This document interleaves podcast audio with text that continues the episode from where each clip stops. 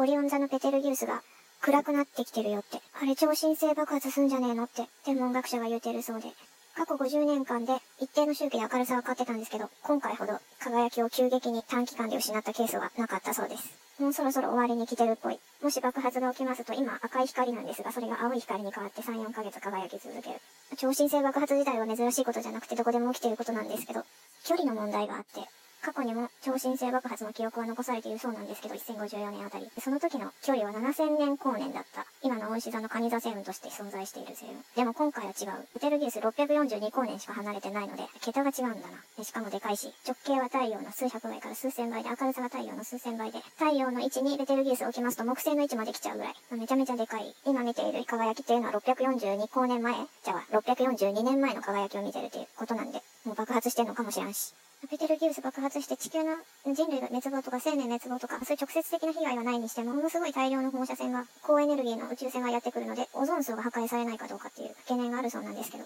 ベテルギウスの自転軸が不安定だからよくわかんないって。うん、超新星爆発っていうのは、自ら光り輝く光星の中で太陽より8倍以上の質量を持つ星さんがやらかしてしまう爆発だそうです。その星の内部でずっと核融合反応が起き続けていて、元素記号の水平、リーベ、僕の船の順番にずっと核融合続いて、最終的には26番のフェーまで、フェー、フェは鉄だ、フェリチン。鉄までずっと核融合が起こっていく。鉄以上の核融合は起こらないそうです。その最終的に鉄の塊になった時に核融合反応終わりまして、中心部への重力がものすごい力になって、もう外側に向かう力ってなくなっちゃってるので、中心部にもどんどん力が収縮、質が収縮していって、その時の中心温度が、中心温度が100億度というとてつもない高温になっていって、ヘリウムと中性子に分解され、星の中心部が空洞のようになる。空洞のようになった星の中心部に、一気に、空洞の、一気に物質という物質が圧縮。なんか、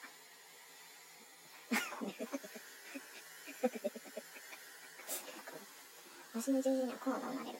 なんか眠たくなってきたな。星の中心にはコアが生まれる。その時に星の中心にはコアが生まれる。コアって何ですか？コア。その時に星の中心にはコアが生まれる。コアって、コア、コアって何ですかね？コアで反射したコアって、まあ、核。まあ、核っていう意味なんだろうけど、まあ、核。まあ、中核のことか。まあ、核のこと。コア、本質。コアが核のことが、コアで反射した衝撃波は外側。コアで反射した衝撃波は外側に。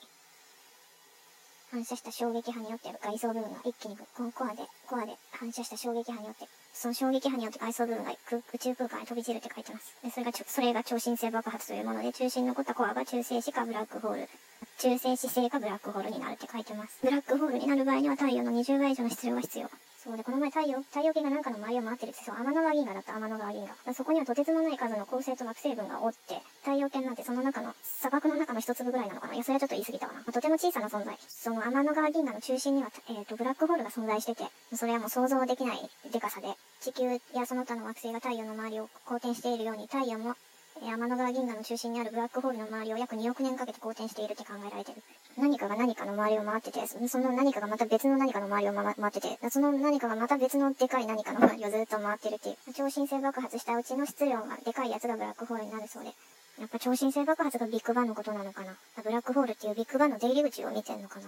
爆発して拡散されたこの宇宙間の情報っていうのが、出てきた元の出入り口に戻ってきましたよっていう。ブラック、えーと、ビッグバンという超新星爆発によって出てきたブラックホールが私たちの視覚、まあ、観測者の目と同じなのではないか。だから観測者である私というのがブラックホール、それ自身で。なので今核融合反応を今、まあ起こしているわけで、最終的には鉄になるのかわかんないんですけど、鉄音になるのかわかんないんですけど、鉄音にはならない。鉄子になるのかもしれないですけど、